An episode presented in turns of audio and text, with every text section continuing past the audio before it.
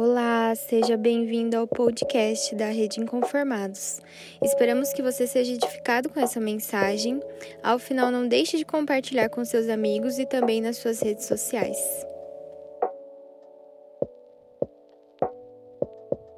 Fala galera da Rede Inconformados, todos os demais que escutarão esse podcast. Aqui quem fala é o Juninho, sou aqui de Apucarana, sou casado com a Jéssica, papai do Pedro e de mais uma sementinha que está no ventre da minha esposa, que nós ainda não sabemos o sexo. Somos aqui da comunidade evangélica Nova Aliança, líderes responsáveis pelo cuidado, pelo pastoreio aqui do Ministério 300, Ministério com Jovens e Adolescentes aqui da Sena. E estou muito feliz pelo convite que recebi do Marquinhos para poder compartilhar uma meditação, um, uma reflexão, né, aí com vocês. Espero que sejam abençoados. Estou com meu coração cheio de expectativa, porque sei que Jesus vai falar com muitas pessoas através dessa mensagem. Então fique, fique muito atento e vamos aí para aquilo que interessa, né, meus amigos? É, expresso mais uma vez a minha alegria. Estou muito, muito, muito feliz mesmo. E o tema que eu escolhi para conversar com vocês é epidemia pornográfica. É um tema aí bastante pesado, né? Mas creio ser muito pertinente e importante ser falado, né? Porque como líder responsável é, por jovens, adolescentes e também como cidadão, né? Dessa era caída que nós vivemos, eu não tenho dúvida que essa é uma das pautas mais importantes e por muitas vezes tão negligenciada, né, por nós, igreja falando, né? E atualmente, como eu sugiro aí, né, no próprio tema, né, epidemia pornográfica, é, nós como igreja, nós não estamos blindados é, contra esse mal, contra a pornografia. Pelo contrário, ela está muito mais próxima do que nós imaginamos, né? E a minha ideia hoje, de forma rápida e sucinta, é trazer, é trazer algumas informações a respeito desse assunto que eu propus. Também ver à luz da Bíblia, né? O que Deus diz a respeito da raiz desse problema. E também quero conversar com vocês de como nós podemos vencer esse problema e não só nós de forma pessoal vencer esse problema, mas como nós podemos servir e ajudar pessoas ao nosso redor a serem livres, né, desse problema. Então, as primeiras né, informações que eu quero compartilhar com vocês é que nós estamos cercados por um mundo porno, porn, é, pornográfico. E nós, nós não podemos ignorar essa verdade, nos ausentar dessa guerra, ou pensar que não há uma garantia de redenção e vitória, né, contra essa essa batalha. Nós precisamos ser inseridos, estar por dentro dessa realidade e guerrear contra essa triste realidade, né? E uma rápida explicação sobre o que é pornografia, se você pesquisar no, no próprio dicionário, vai dizer que é todo aquele material que contém algum tipo de descrição ou exibição de órgãos ou atividades sexuais que tem por objetivo é, estimular a excitação sexual. Então toda a imagem, todo o conteúdo, tudo aquilo que nós temos acesso e que e de alguma forma, né, tem o objetivo de gerar uma excitação sexual em nós, tudo isso pode ser categorizado como pornografia. E algo que talvez muitos não saibam é que dentro desse contexto pornográfico existe dois tipos de pornografia. Uma pornografia que é chamada pornografia soft, ou seja, uma pornografia leve, e aquilo mais conhecido que é a pornografia hard, né? A pornografia pesada, pornografia explícita.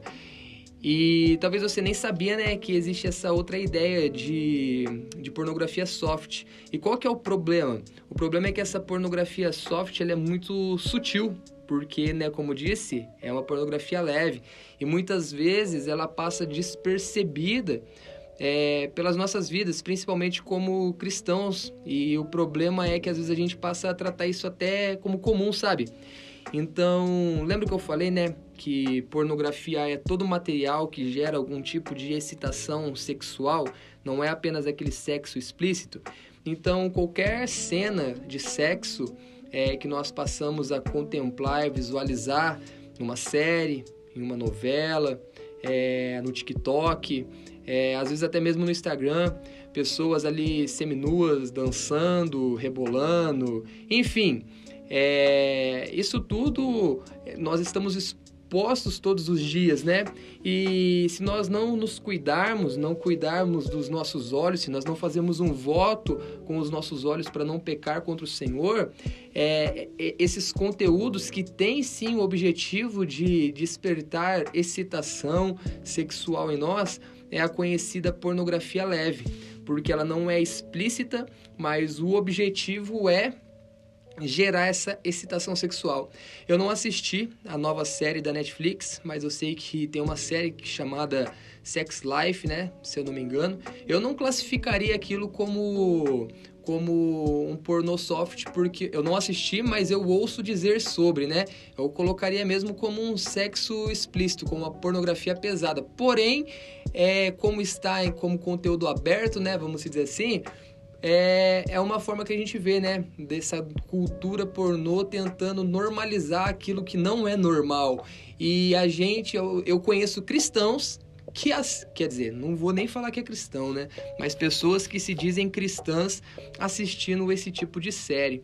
É, enfim, então existe essas duas realidades de pornografia. Uma pornografia leve, né? Que é aquela mulher de biquíni ali no Instagram fazendo umas dancinhas e às vezes a gente fica passando o dedo ali, aparece a gente, pá, nada a ver, mas depois estão ali fantasiando com aquela pessoa que não é sua esposa, ou aquele homem sem camisa, todo bombadão, de cuequinha e tal.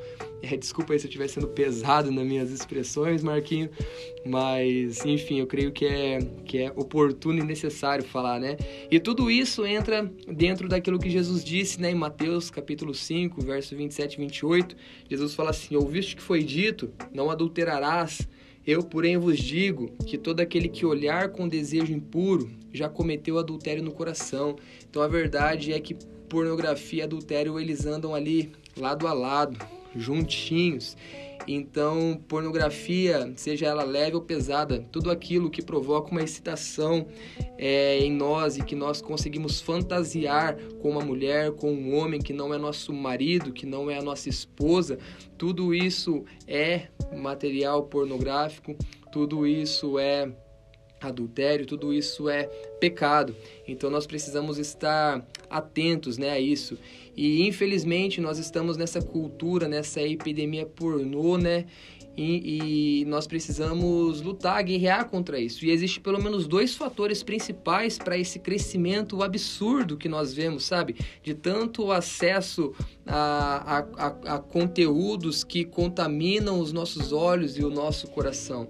E um dos fatores é a postura cada vez mais permissiva e relativista da nossa sociedade, que tenta tornar comum e aceitável a depravação, a imoralidade. E o fato é que aquilo que era considerado pornográfico algumas gerações atrás, né? Hoje as pessoas querem normalizar. Então a gente vê nudez em toda propaganda que se passa na TV, em outdoor. Nós vemos nudez, nós vemos pessoas é, que, que, através das suas ações, da forma como estão se portando, estão gerando estímulos, tanto em homens quanto em mulheres, né? Nós vemos nas séries, nas novelas, como já falei, na, nas revistas, enfim, tudo isso, né? E, e então essa normalização, essa é, relativização, ela tem feito com que a nossa cultura se torne cada vez mais pornificada, né? E isso é muito triste. Nós vemos que antigamente é, as pessoas elas eram, elas tinham vergonha de, de saber né, que consumir algum tipo de material. Tanto que para você adquirir materiais nesse, nesse contexto pornográfico, é, era uma revistinha que você ia ali na banca e de forma bem escondida, bem sutil, você negociava ali com o tiozinho, é, escondia ali em algum lugar tal. Mas infelizmente hoje as pessoas têm tem relativizado e, e, tornado isso algo muito comum. E o outro fator, né, eu falei que são dois fatores que têm contribuído para essa cultura caída. O segundo e o mais óbvio é esse aumento tecnológico, né, que tirou os homens, as mulheres ali dessas revistinhas, igual eu falei, né, e de uma forma meio secreta e trouxe ali para suas mãos um smartphone que tem acesso a tudo toda hora e que você ainda consegue apagar o histórico e ninguém fica sabendo muitas vezes daquilo que, que você, que eu, que nós, é, que não que pessoas, né, que não tem o temor do Senhor, às vezes acaba acessando. Eu falei eu, mas glória a Deus não acesso isso não, tá? Foi só uma forma de, de se expressar. E tudo isso contribui para esse crescimento de moralidade, para esse crescimento de pessoas sofrendo por conta desse vício. E a pornografia é fato que é um câncer que corrói a mente, corrói o corpo, corrói a alma, o coração, a sociedade, gera vícios sexuais, gera vícios às vezes até de substâncias químicas, né? É, geram dependência das mais variadas. No contexto cristão, gera culpa, até mesmo divórcio. É, enfim, sem contar, né, que a indústria pornô é uma indústria muito suja, onde existe ali muito tráfico de, de homens, tráfico de mulheres, tráfico de crianças, enfim. Então, não é algo que nós devemos aceitar, mas nós devemos lutar, combater, nós não devemos nos deixar se misturar com esse tipo de coisa, né? E existem uns, lá, uns dados alarmantes em relação a nós cristãos, né? Eu estava dando uma estudada e, infelizmente, essa cultura pornificada, ela não é uma, uma cultura só do mundo, mas, infelizmente, ela atingiu até a igreja. E eu, como aqui trabalhando com jovens e adolescentes, tanto homem quanto mulher, eu garanto isso para vocês, que de 10 pessoas que nós conversamos, 8 já teve ou tem problemas com pornografia. E o que tem assustado eu e a Jéssica é o número de meninas que têm sido levadas por esse conteúdo. As meninas geralmente utilizando desse conteúdo soft, mas que também é pecaminoso, mas por conta dessa normalização, né? E enfim, então é algo muito alarmante. E tem uma pesquisa recente também que apontou que 50% dos homens cristãos e 20% das mulheres cristãs são usuários de alguma forma de pornografia. Então isso significa que uma igreja com 100 adultos, 25 homens e 10 mulheres têm problema com pornografia, ou seja, um em cada três. E tem uma outra revista também chamada Cristianismo Atual que relata que um líder evangélico fez um levantamento entre os homens da sua comunidade e constatou que 60% deles consumiram pornografia no último ano e 25% nos últimos dias. Então, se 100 homens participaram da pesquisa, 25 ainda têm problemas com pornografia. E o pastor Rick Warren, que é o escritor ali daquele famoso livro, né, Uma Vida com Propósito, ele tem acesso a muitos pastores, ele fez uma pesquisa com 6 mil pastores e ele constatou que 30% desses pastores haviam consumido pornografia no último mês. Então é algo muito triste, mas a pornografia em si é um problema, um grande problema, mas nós não, nós não temos como lutar com esse problema sem saber a raiz dele. E é por isso que eu quero falar com você rapidamente aí, nos próximos minutos, sobre a raiz desse problema? O que, que Deus diz que é a raiz desse problema? O que, que a Bíblia diz a, a, que é a raiz desse problema?